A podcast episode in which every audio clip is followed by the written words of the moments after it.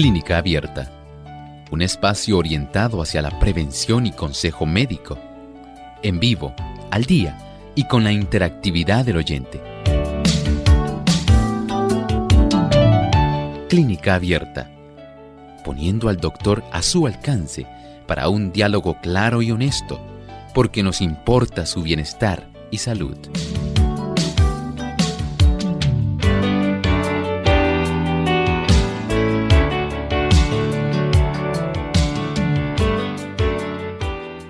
Llegado el momento de usted hacer su consulta en nuestro programa de clínica abierta, así que sea parte del mismo.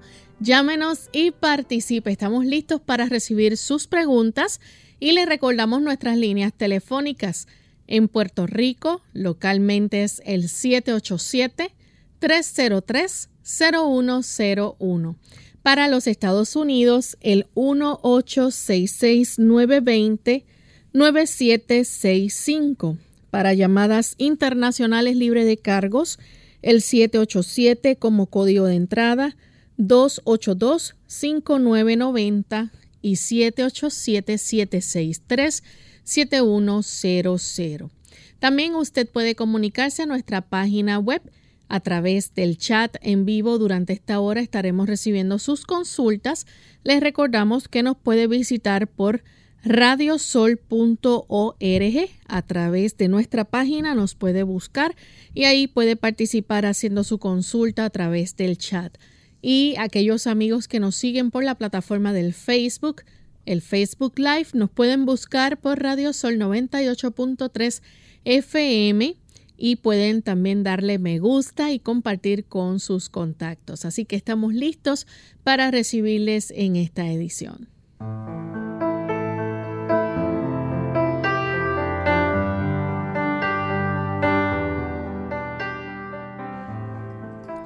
Agradecemos la sintonía que nos brindan cada uno de nuestros amigos en este espacio de salud del que ustedes han hecho su favorito. Y como todos los días, estamos aquí en compañía del doctor Elmo Rodríguez. ¿Cómo está, doctor? Muy bien, saludos cordiales Lorraine. ¿Cómo se encuentra hoy Lorraine? Bien. Qué bueno, saludamos al equipo de trabajo y con mucho gusto a cada amigo que en este día se ha dado cita aquí a Clínica Abierta. Nos complace muchísimo que usted esté con nosotros en estos 60 minutos de salud. Así es, y queremos aprovechar para saludar a nuestros amigos en el país de Perú. Allá nos escuchan a través de Nuevo Tiempo 780 AM en Juliaca y también a través de Radio Estéreo A 102.9 FM. Así que les saludamos con mucho cariño y esperamos que puedan seguir en sintonía de nuestro programa. Vamos a compartir el pensamiento saludable para hoy. Además de cuidar tu salud física, cuidamos tu salud mental. Este es el pensamiento saludable en clínica abierta.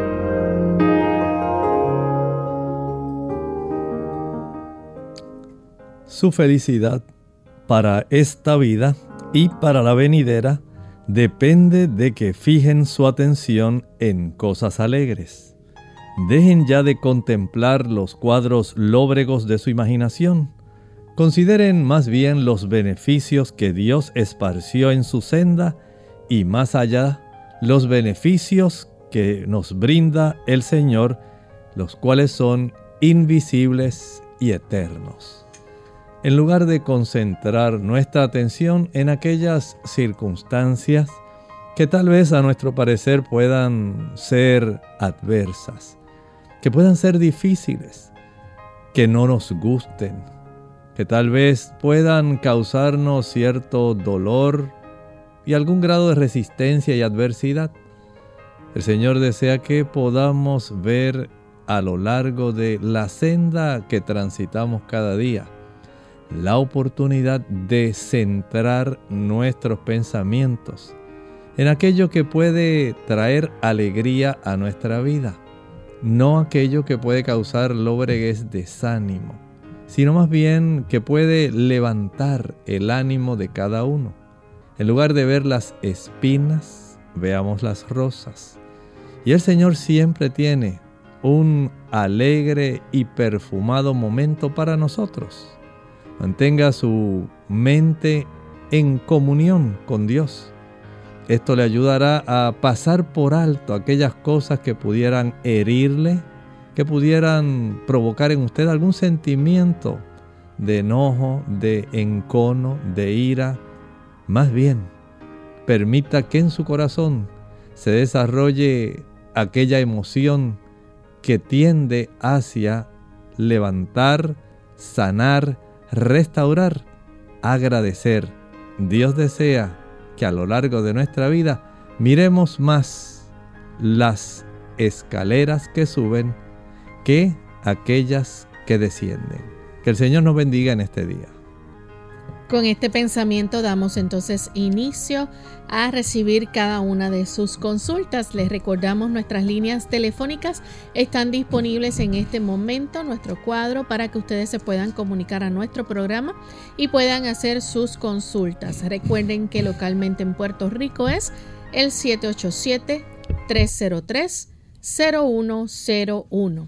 Si usted se encuentra en otro país, recuerde marcar el 1 y el 787 y también el 763-7100, el 1787-282-5990 y si está en los Estados Unidos, el 1866-920-9765. Recuerden que pueden llamar a partir de este momento. Tenemos nuestras líneas disponibles para recibirles con sus preguntas. Así que ya están empezando a comunicarse nuestros amigos eh, oyentes y eso nos alegra muchísimo. Recuerden que también a través por el Facebook Live pueden hacer sus preguntas en vivo durante la hora de nuestro programa. Estaremos contestándoles según el tiempo nos alcance. Recibimos la primera llamada que la hace Nelly desde Aguadilla. Adelante Nelly. Dios les bendiga. La pregunta mía es, doctor, eh, Hace tiempo he estado sintiendo no, dolor en la garganta, que me habían hinchado uno, uno más, los, linfáticos aquí en la garganta. Eh, el doctor me dijo que era flujo, pero yo no lo pensaba porque yo no sentía nada, solamente se me hinchó un poco los, los nódulos, la garganta. Eh, pues me dio una pastilla de Pepsi y por la noche y una pastilla de pantoprazol por la mañana, pero este me caen mal al estómago. Eh, yo eh, he usado la papa, el jugo de papa. Yo no como nada que irrite mi estómago, lo único que como son naranjas chinas y a veces tomate. Eh, y me he estado sintiendo muchísimo mal porque se me quema la garganta, por la mañana amanezco con la garganta quemada, aún tomando la Pepsi por la noche y la pantoprazol por la mañana. Eh, he tomado el jugo de papa, he estado tomando la aloe pero pues sigue continúa el, el dolorcito de garganta. No tengo nada, cuando me miro en la garganta lo que tengo es como una quemazón roja a ver qué me puede decir qué hago. No como por la tarde tampoco, porque no hago comida, de la tarde yo no hago comida, solamente algo sencillo de, algunos vegetales en, en caldo. Eh, no como pesado por la noche, después de las seis no pruebo nada. Y me gustaría que me ayudara con esto porque no quisiera seguir, no duermo por, porque me molesta ese, ese ardor en la garganta. Así me puede ayudar, gracias. Muchas gracias. Vamos a considerar hacer algo que entiendo le puede ser de mucha utilidad. Va a añadir en una taza vacía una cucharadita de carbón activado. A esto va a añadirle unas 4 onzas de agua a temperatura ambiente. Va a menear bien y con esa solución negra va a practicar gárgaras los gargarismos que usted practique van a ayudar a distribuir la cantidad de ese carbón activado en la zona donde hay mucha inflamación en la garganta. Si hubiera algún tipo de infección en esa zona, ayuda rápidamente a reducirla, a limitar la cantidad de bacterias que tenemos en la garganta, pero también si hubiera reflujo, puede ayudar a aliviar la inflamación que esté en esa zona. Además de eso, puedo recomendarle unas cápsulas de una corteza. Esa corteza se llama olmo. Su nombre en inglés, que es como usted la puede conseguir aquí en Puerto Rico, es Slippery Elm. S L I P P E R Y E L M, como si fuera el apellido. Voy a repetirla. S L I P P E R Y y como si fuera el apellido ELM. Ese tipo de producto ya viene pulverizado y encapsulado y para las personas que tienen este tipo de irritaciones severas en su estómago con reflujo, les resulta muy apropiadas. Puede utilizarlas durante el día o durante la noche. Ánimo, trate de usarlo, hacer lo mejor que pueda y recuerde, después de cada comida, vaya a caminar por lo menos media hora. Tenemos a González, él nos llama de San Juan, Puerto Rico. Adelante, González. Buen día y gracias. Buen día. ¿Cómo puede uno, a una persona que tenga grasas en las arterias, eh, limpiarlas naturalmente y, también mantener todas las arterias y, eh, capilares completamente libres de grasa. ¿Qué, tipo de eh, dieta o procedimiento? Gracias. Muchas gracias. Bien, en esa dirección podemos, número uno, recomendar evitar aquellas grasas que son saturadas. Las grasas saturadas, especialmente las que son ricas en el ácido graso ácido araquidónico. Va a facilitar la producción de eicosanoides, los cuales van a facilitar el proceso inflamatorio dentro de nuestras arterias. Ese proceso inflamatorio va a tratar de ser sofocado mediante la aplicación de colesterol tipo LDL para subsanar la inflamación que la produjeron los ácidos grasos saturados. Y una vez este tipo de depósito comienza a desarrollarse, se añaden algunos macrófagos, que son sus eh, células que tenemos circulando en nuestro cuerpo, para ayudar a resolver problemas serios. Estos macrófagos tratan de iniciar un proceso de procesar más bien ese tipo de colesterol de tipo, digamos, de, de baja densidad y lo va a convertir en algunas sustancias que van a ocasionar un tipo de endurecimiento porque se combina con algunos átomos de calcio, también se combina con fibroblastos y se desarrolla la placa de ateroma que endurece las arterias. Si queremos revertir el proceso, debemos comenzar eliminando el consumo de grasas saturadas. Aquí estamos hablando de leche, mantequilla, yogur, queso, carne roja, blanca e incluso hasta pescado.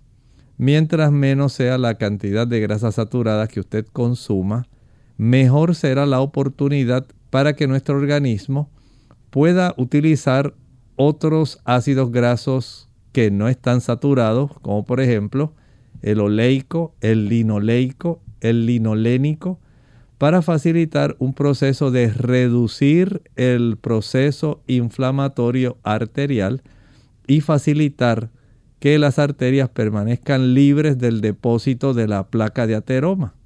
De esta manera, el adoptar una alimentación que sea vegetariana, sería la mejor opción. Pero recuerde que este proceso no se puede revertir ni en un mes ni en un año. Esto llega a requerir más o menos año y medio a dos años para que esas arterias puedan recuperar una elasticidad saludable en lugar de un endurecimiento perjudicial. El ejercitarse cada día ayuda para que el proceso de remodelación de esa placa de ateroma mediante la molécula de lipoproteínas de alta densidad HDL pueda contrarrestar el daño que se ha ido produciendo por las moléculas del LDL.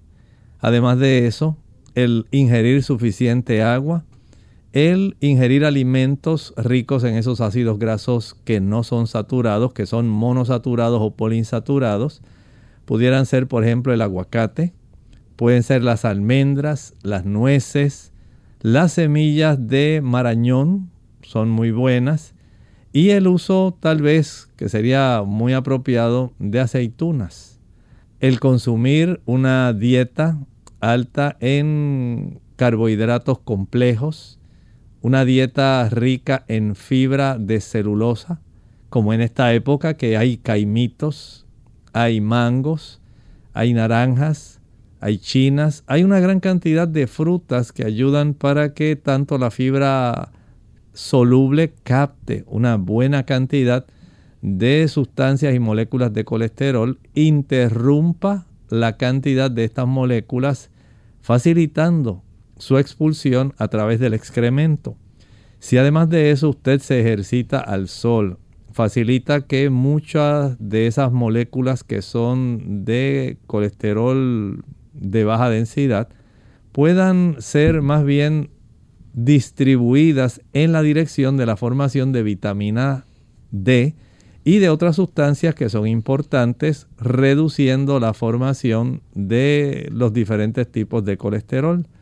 Es muy importante que nosotros comprendamos todo este proceso, porque de no hacerlo y querer limitar el proceso de reversión de la placa de ateroma a ingerir solamente alguna pastilla, no es real. Es un conjunto de factores de los cuales ya expuse para que usted pueda tener el beneficio de tener un sistema cardiovascular saludable. Bien, vamos en este momento a hacer nuestra primera pausa y al regreso continuaremos contestando más consultas.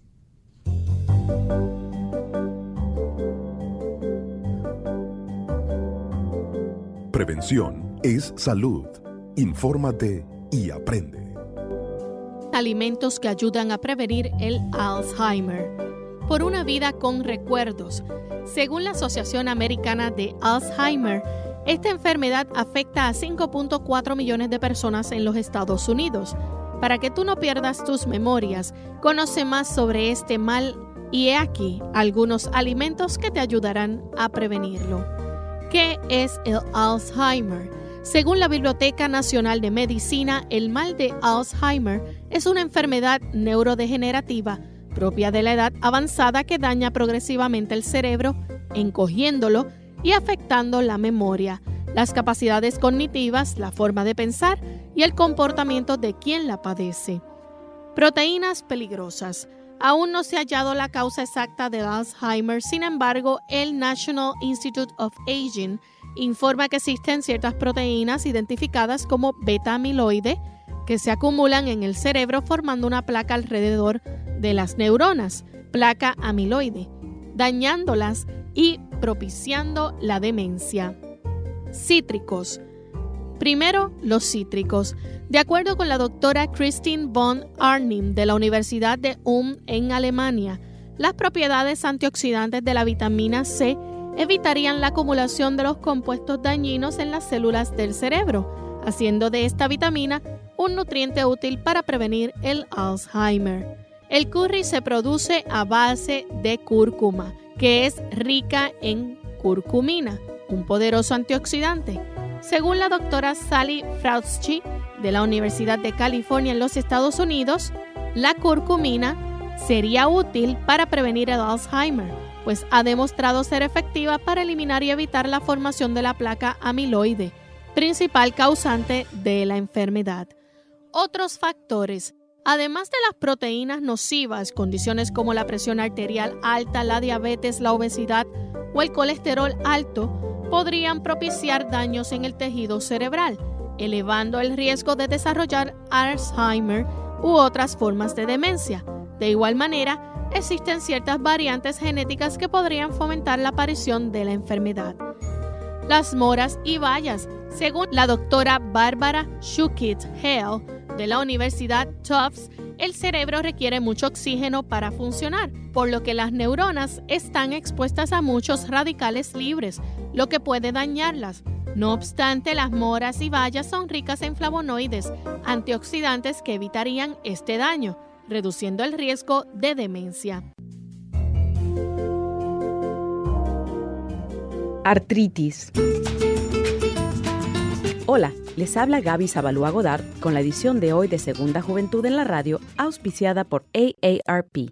70 millones de estadounidenses sufren de alguna forma de artritis, una enfermedad sin cura. Algunos medicamentos que se recetan implican ciertos riesgos, pero los médicos sugieren que tu propio programa de ejercicios puede reducir dos de los efectos más problemáticos de la artritis, el dolor y el cansancio.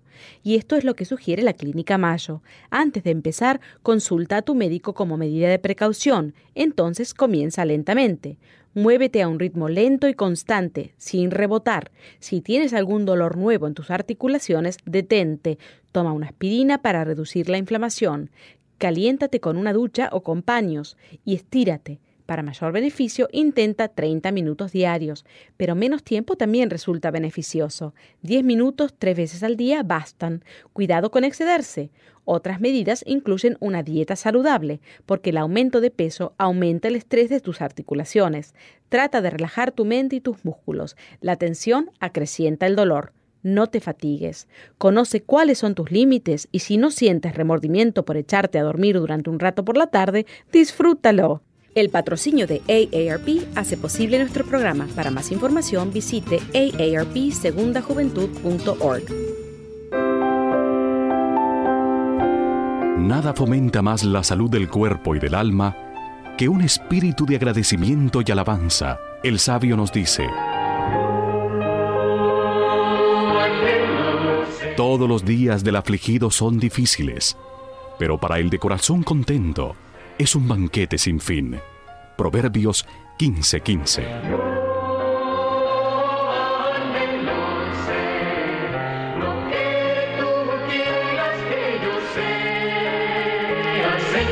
Cultivemos hoy un espíritu de gratitud para nuestro Creador. Un mensaje de esta tu emisora amiga.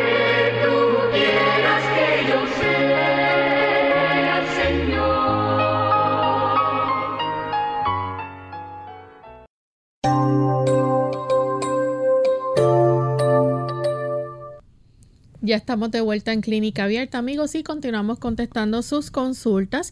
Tenemos a Esther que nos llama desde Mayagüez. Escuchamos la pregunta de Esther. Bienvenida. Buen día, que Dios los bendiga. Igualmente. El, doctor dijo los otros días la, la, enfermedad de la distrofia, que la mamá, la mamá de, de un niño que vivía la distrofia, le pasaba una enfermedad si era varón yo quiero que él me diga cómo se llama esa enfermedad, que fue que no lo apunté. Muchas gracias. Mire, no, en relación a esa pregunta, tendría que revisar eh, en cuanto a los temas que hemos provisto, porque me gustaría darle una respuesta con precisión, si usted me lo permite. Podemos revisar y más adelante tratar de contestarle. Tenemos entonces en línea telefónica a Onyx. Onyx nos llama desde los Estados Unidos. Adelante, Onyx. Onyx, ¿nos escucha? Sí, sí, buen día y Dios les bendiga. Bienvenida. sí, tengo una pregunta para mi esposo. El, el nivel de azúcar de él eh, está un poquito alto. Él no es diabético porque no lo han diagnosticado en el médico como diabetes, pero él siempre se chequea el nivel de azúcar, le sube a 170, 150, hay días que lo tiene 180. Eh, quería ver si el médico me recomendaría algo natural para bajar ese nivel de azúcar. Gracias y le escuché en el radio. Muchas gracias. Mire, esas cifras tan elevadas, básicamente se conceptúa ya que es diabético. Si usted lo quiere constatar, pídale al médico de cabecera que le atiende que le ordene la hemoglobina glucosilada o glicosilada. De esta manera usted puede tener una mayor precisión de cómo en realidad se han mantenido esos niveles, pero entiendo que ya con esas cifras podemos decir que está en esa categoría. Y estando ya en esa categoría, pues requiere adoptar algunas medidas que son esenciales. En primer lugar, no es conveniente que consuma productos azucarados. Jugos, maltas, refrescos, bombones, helados, paletas, bizcochos, galletas, flanes, chocolates. Ese tipo de productos más las grasas saturadas.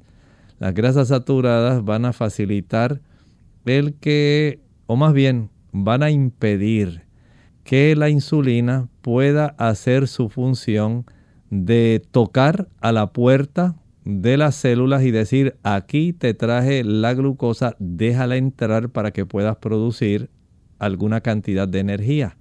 Esas grasas saturadas no facilitan el que los receptores de insulina puedan estar disponibles para que la insulina pueda desencadenar la cascada de la insulina a nivel de la membrana de la célula. Y de esta manera se acumula una gran cantidad de glucosa fuera de la célula, que es lo que se evidencia cuando usted le hacen esa prueba de glucosa periférica, que es la que usted se hace con la lanceta y la tirilla en el dedo, en cualquiera de los dedos. Ese tipo de evidencia ya nos está diciendo ese acúmulo de azúcar o glucosa en sí que está desarrollándose en toda la circulación del cuerpo, lo cual va a producir daños severos. Dejar de usar esos productos, como mencioné, los productos azucarados aunque sean, digamos, jugos puros, naturales, hechos por usted, no los puede usar. Algunas personas piensan que el consumir postres preparados por usted misma puede ser también algo adecuado.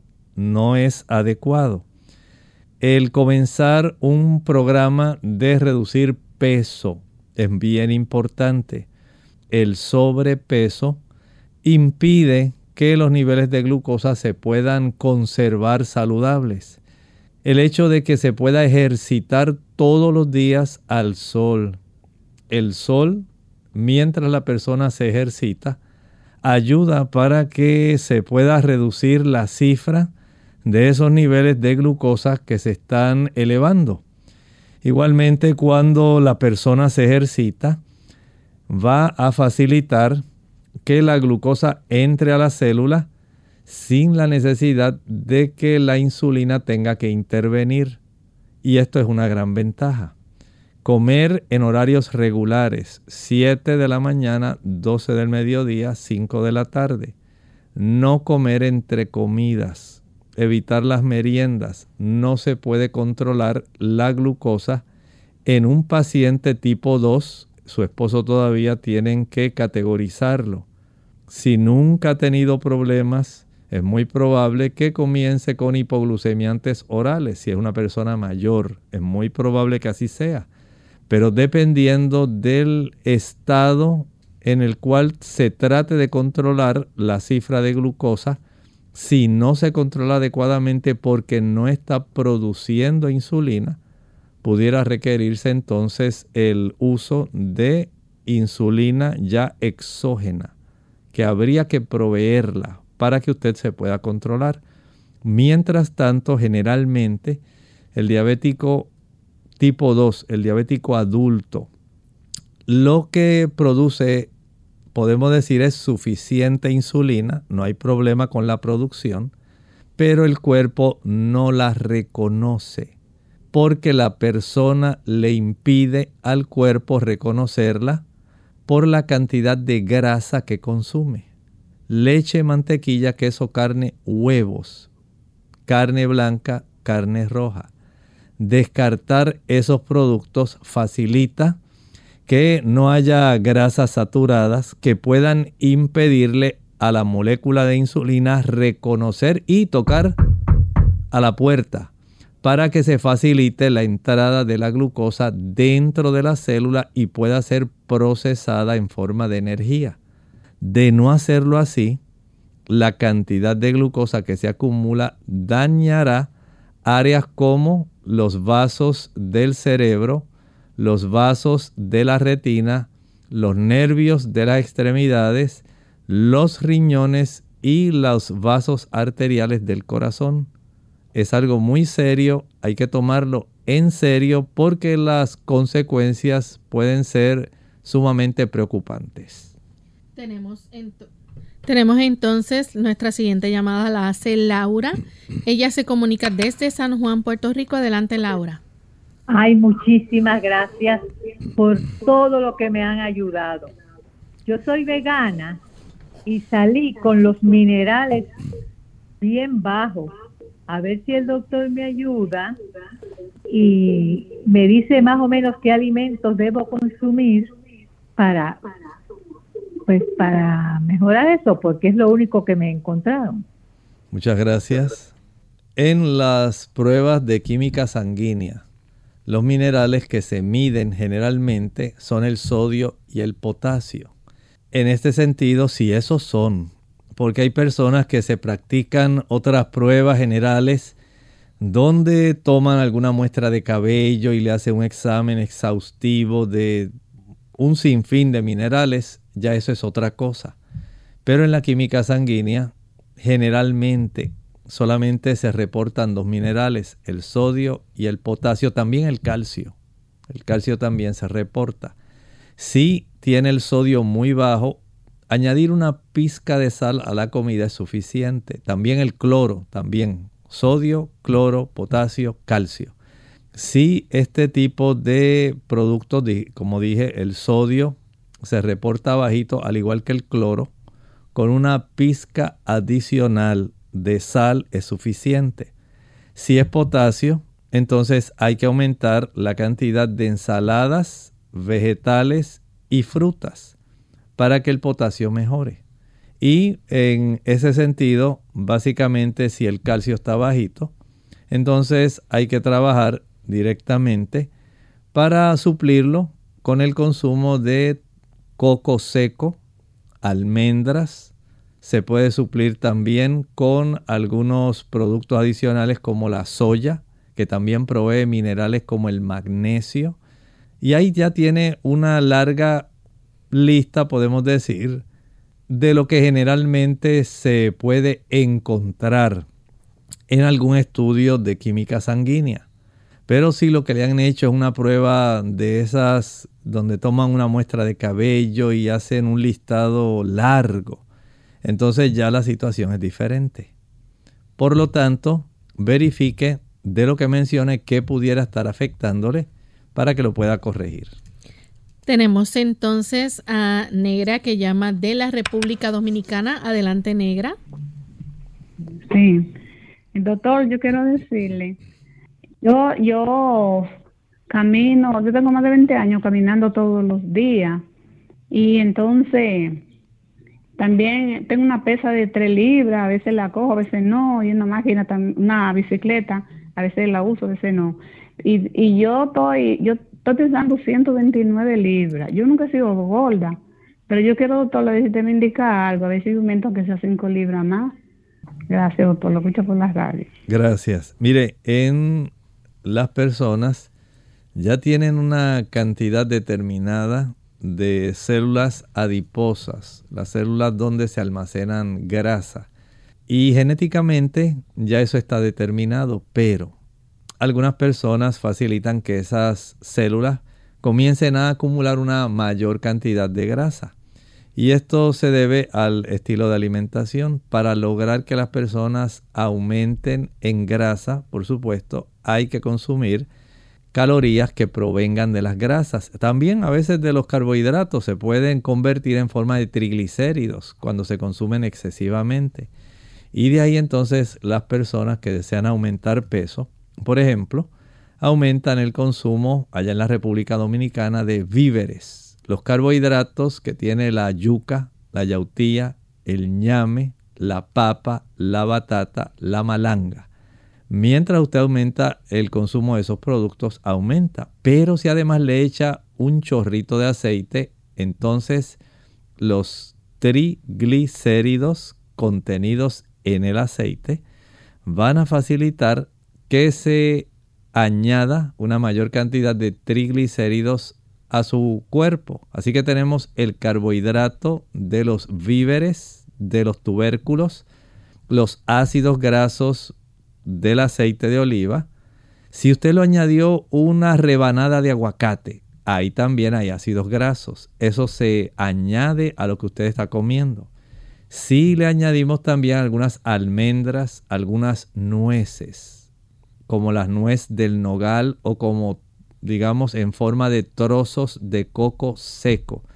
Ya ahí tiene calorías adicionales. Recuerde que cada gramo, podemos decir así, de grasa va a proveernos unas 9 kilocalorías, mientras que los carbohidratos y los azúcares nos van a proveer 4. Y mientras mayor es la ingesta de calorías, el cuerpo comienza a depositarlas en forma de peso, porque se almacenan esos triglicéridos.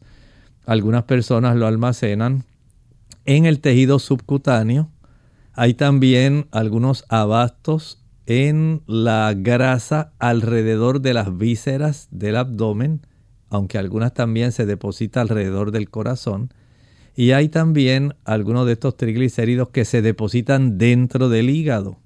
Y algunas personas por ese exceso, especialmente las personas que están sobrepeso, van a desarrollar hígado graso.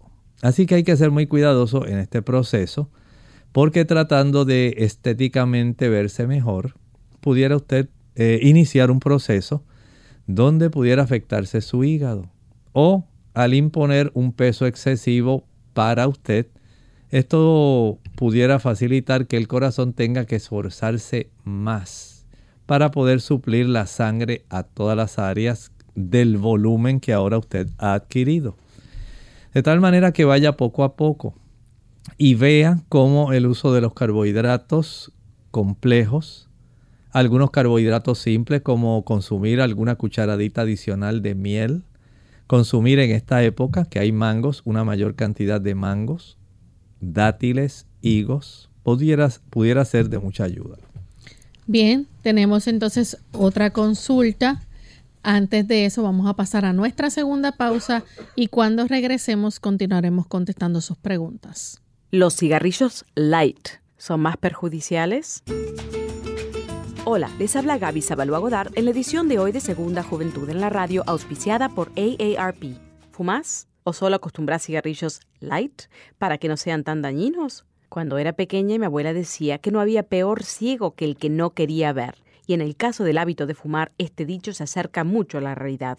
Muchas personas piensan que los cigarrillos light son menos perjudiciales para la salud o que representan una mejor alternativa para dejar de fumar. Nada más alejado de la realidad. Está comprobado que el riesgo de contraer cáncer en el pulmón es el mismo en fumadores de cigarrillos con bajo contenido de alquitrán, dado que en un intento de recibir la misma dosis de nicotina se fuman mayor cantidad de cigarrillos, se inhala el humo más profundamente y se fuman los cigarrillos hasta la colilla. De la misma manera, lo anterior aplica a los cigarrillos mentolados, que inclusive pueden ser aún más peligrosos. Según la Asociación Americana del Cáncer, el mentol agregado produce una sensación de frescura en la garganta, lo cual disminuye el reflejo de la tos o de la resequedad. En resumidas cuentas, el fumar implica un alto riesgo a sufrir graves problemas de salud y no existe una manera segura de consumir tabaco. El patrocinio de AARP hace posible nuestro programa. Para más información, visite www.aarpsegundajuventud.org www.aarpsegundajuventud.org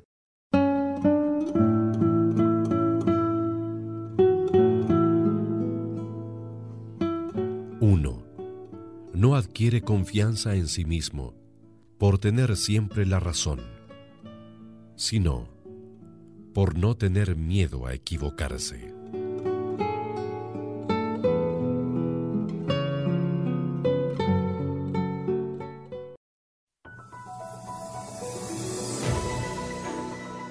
¿Sabía usted que tomar un baño de sol puede ayudar con la glucosa en la sangre y el colesterol. Así es, la luz solar estabiliza los niveles de azúcar o glucosa en la sangre. Ayuda a reducir el nivel de azúcar en la sangre si está muy alta y a elevar el nivel de azúcar de la sangre si está muy baja. Además, disminuye el nivel de colesterol y triglicéridos en la sangre. La luz solar puede disminuir el colesterol hasta más de un 30%.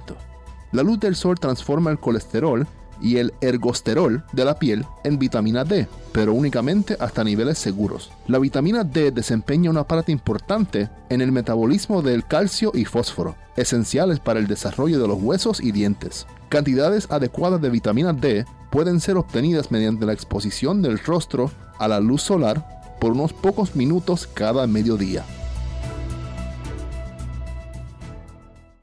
Clínica Abierta. Ya estamos de vuelta en Clínica Abierta, amigos, y continuamos contestando sus consultas. Tenemos entonces a través del el chat desde Perú, nos escriben y dice Segunda Castañeda, quisiera saber qué es bueno para el dolor de estómago que tengo. Bueno, en realidad habría que hacer algunas preguntas. Si ese dolor de estómago ya ha ocurrido previamente, si le sobreviene después de pasar malos ratos, si esto le sobreviene cuando usted usa chile, ají picante, canelas, clavos, nuez moscada, pimienta, mostaza. Si le sobreviene, por ejemplo, cuando usted consume frituras, si es por el uso de algún medicamento como aspirina o algún desinflamante, como el ácido, por ejemplo, eh, podemos pensar en el acetaminofén también o alguna otro, algún otro tipo de eh, analgésico antiinflamatorio no esteroidal. O sea, hay varias cosas que hay que indagar primero para saber qué está ocurriendo. La oriento a que vaya cuanto antes al médico para determinar cómo se le puede ayudar, pero hay que diagnosticar a ver si tiene, digamos, solamente una gastritis o si ya tiene alguna úlcera péptica. Tenemos entonces a José Efraín Eugenio Salazar. Dice que les recomienda para nutrir su cerebro y que no esté débil. Agradece su respuesta. Nos escribe también desde Perú. La persona que desea fortalecer el cerebro, en primer lugar, debe descansar bien. Y esto requiere que usted se acueste temprano. Hay que lograr tratar de acostarse antes de las 9 mientras más temprano se acueste, aunque se despierte a las 4, 4 y 30, 5 de la mañana, va a tener un gran beneficio en su cerebro. En segundo lugar, recuerde que la alimentación es clave no solamente para los químicos que el cerebro necesita, los neurotransmisores, sino también para los receptores que están en la superficie de las membranas de nuestras neuronas. O sea, se requieren tener buenos neurotransmisores y buenos receptores. Y para esto hay que alimentarse adecuadamente, tanto para nutrir y facilitar la producción de los neurotransmisores como para nutrir las neuronas y la glía, que son las células de apoyo que tienen las neuronas. Llevar una alimentación que sea equilibrada, que sea alta en frutas, que tenga una buena cantidad de cereales integrales. Se requiere mucho grupo B para poder suplir a las neuronas de las necesidades de procesamiento de la glucosa, que es el combustible principal para las neuronas de nuestro cerebro. También es esencial una buena cantidad de hortalizas, de vegetales, de viandas, de verduras. De esta manera la cantidad de minerales vitaminas, antioxidantes y fitoquímicos que se le provee a las neuronas va a ser esencial. De esta manera usted va a recibir una buena capacidad para que ese cerebro esté bien nutrido. Pero, ¿qué sería de nuestro cerebro si no tomáramos agua? Literalmente hay personas que tienen el cerebro seco el 75% de la composición de nuestro cerebro, del peso del cerebro, y en el hombre es más o menos cerca de unas 3 libras aproximadamente. El 75% es agua. Si usted casi no toma agua por estar tomando refrescos y particularmente cuando usted consume refrescos que contienen cafeína, la cafeína deshidrata al cerebro y de esta manera usted no puede recibir beneficio alguno. Mientras mayor es la cantidad de café, chocolate y refrescos cafeinados, peor es el desempeño del cerebro. Esas sustancias también son tóxicas y confunden al cerebro. Añádale a esto el beneficio de exposición al sol y especialmente al aire. No podemos tener una buena producción energética en las neuronas si no hay una combinación de las moléculas de glucosa con oxígeno. Esa combinación es la que facilita que se pueda producir energía dentro de las neuronas. De no respirar adecuadamente tenemos grandes problemas. Entonces vea cuántas cosas, cuántos factores van a incidir en que usted pueda tener un cerebro que funcione adecuadamente. Piense en esto. Trate también de estar en paz con usted mismo, con su prójimo y con Dios. Esto le dará alegría porque el cuerpo también produce sustancias que facilitan el que usted se sienta bien. Hay encefalinas, hay endorfinas y sustancias afines que le van a dar junto con la oxitocina una alegría especial cada día. Pero si no hay esa producción, lamentablemente el desempeño de su cerebro no va a ser el mejor. Así que anímese, hay oportunidad para usted. Sencillamente vaya y vaya facilitando que estos factores se desarrollen. Tenemos entonces a Ana de la República Dominicana. Eh, dice, doctor, ¿cómo combatir la descalcificación de los huesos en un adulto de 80 y la falta de vitamina D? Primeramente, asegúrese en saber la cifra de la vitamina D que está circulando en su sangre. Eso es clave. No podemos tratar de adivinar cuánta vitamina D vamos a proveer si no sabemos cuánta vitamina D tenemos en la sangre. Y desde ese ángulo, el utilizar este dato base para poder entonces recomendar la cantidad de vitamina D necesaria es indispensable. Esto va a ayudar junto con, escuche bien, junto con la vitamina K, la vitamina D, la vitamina K, el calcio, el magnesio, el sol y el ejercicio, levantando algunas pesitas que sean de dos libras. Eso va a ayudar para que se incorpore adecuadamente el calcio, se introduzca a su osamenta y pueda usted generar un buen armazón para todo su cuerpo. Esto es bien importante. Tenga esto en mente. No es un solo factor. Si usted trata de combinar, aunque sea una persona mayor, conseguir unas pesas de dos libras o algo que ella pueda comenzar a cargar y pueda levantar, pueda estar mientras está sentadita en alguna silla, digamos, temprano en la mañana, antes de las 9 de la mañana o de las 4 de la tarde en adelante, exponiéndose al sol mientras levanta algún objeto que ella pueda tolerar y que le pueda facilitar hacer movimientos donde eleva los brazos por encima de su cabeza, lleve sus brazos hacia el frente, lleva sus brazos hacia el lado, lleve los brazos hacia atrás. Todo lo que pueda estimular la caminata también ahí al sol, 15, 20 minutos. Todo lo que usted pueda hacer para solicitarle al intestino absorber una buena cantidad de calcio, magnesio, vitamina K y que su piel produzca vitamina D. Ayuda para que todo esto se beneficie. Así que vaya y haga el conjunto. El conjunto tiene el beneficio que usted está buscando.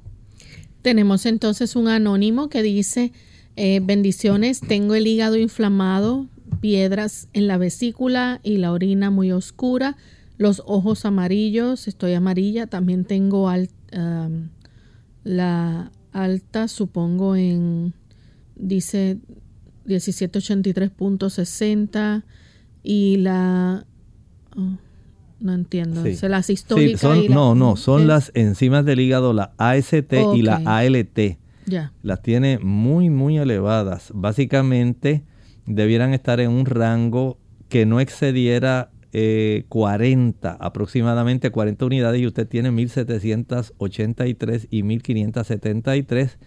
Tiene ictericia, además tiene, eh, le han hecho los antígenos de la hepatitis B de superficie y quiere saber...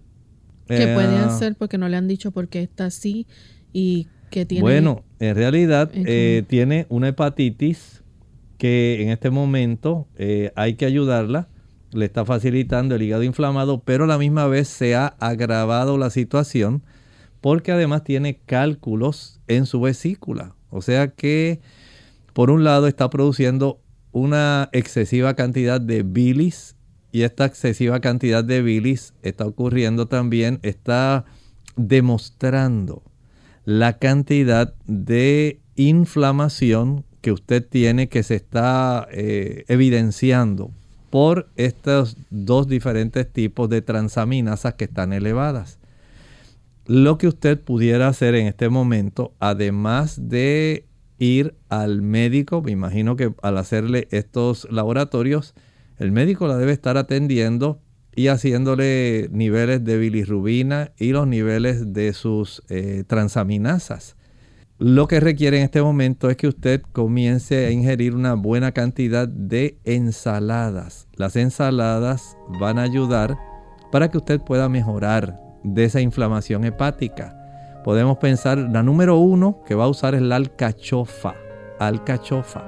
Pero también puede utilizar la berenjena, berro, brócoli, cebolla, col, repollo, coliflor, espárragos, espinacas, germinados, habichuelas tiernas, lechuga, maíz tierno, pepinillo, perejil, quimbombó, ocra, molondrón, remolacha, zanahoria. Ese tipo de productos ayudan a reducir la inflamación a nivel hepático. Y algunas plantas, como por ejemplo el diente de león, dandelion root, taraxacum officinale, le pueden ayudar. Haga ese cambio y usted notará cómo se reducen las transaminasas y la inflamación hepática. Bien, ya hemos llegado al final de nuestro programa. Agradecemos a todos los que han estado en sintonía en el día de hoy. Queremos invitarles a que mañana nuevamente nos acompañen. Vamos a estar compartiendo con ustedes un interesante tema y queremos entonces finalizar esta edición con este pensamiento bíblico. La Sagrada Escritura en el libro Apocalipsis en el capítulo 16. Estamos hablando del derramamiento de las copas de la ira, las siete postreras plagas. Y hemos enfatizado cómo cada una de ellas está afectando aspectos importantes de la razón por la cual los hombres se separaron del plan de Dios para sus vidas. El Señor no quería de una manera arbitraria forzar a nadie a amarle ni a obedecerle, pero sí dispuso un plan para que todos puedan ser salvos. Él quiere, dice la Escritura, que todos seamos salvos. Él no desea que solamente unos pocos se salven. Él quiere que todos sean salvos y vengan al conocimiento de la verdad. Dios tiene una verdad. La verdad es una sola y está en la Sagrada Escritura. El Señor desea salvarnos. Ha dispuesto el plan de la salvación. Y en este plan de la salvación el eje central es nuestro Señor Jesucristo. Él es nuestro Creador, es nuestro Redentor, gracias al sacrificio que Él hizo en nuestro lugar nosotros tenemos el perdón de los pecados y la transformación de nuestra vida a la semejanza del carácter de Cristo. Solo cuando nosotros aceptamos ese plan y en respuesta amorosa a ese plan divino obedecemos a Dios, Dios se encarga de protegernos de la ira de estas postreras plagas. Pero al rechazar el plan, rechazar a Dios, lamentablemente él no puede protegernos. Él desea finalizar con el pecado.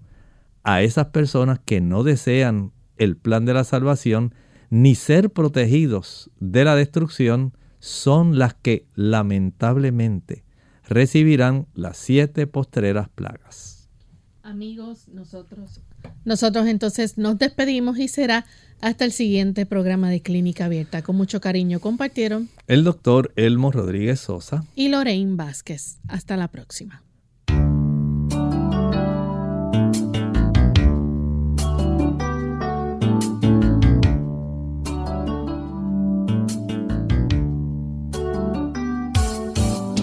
Clínica Abierta. No es nuestra intención sustituir el diagnóstico médico antes de poner en práctica cualquier consejo brindado en este programa, usted debe consultar con su médico. Hasta la próxima.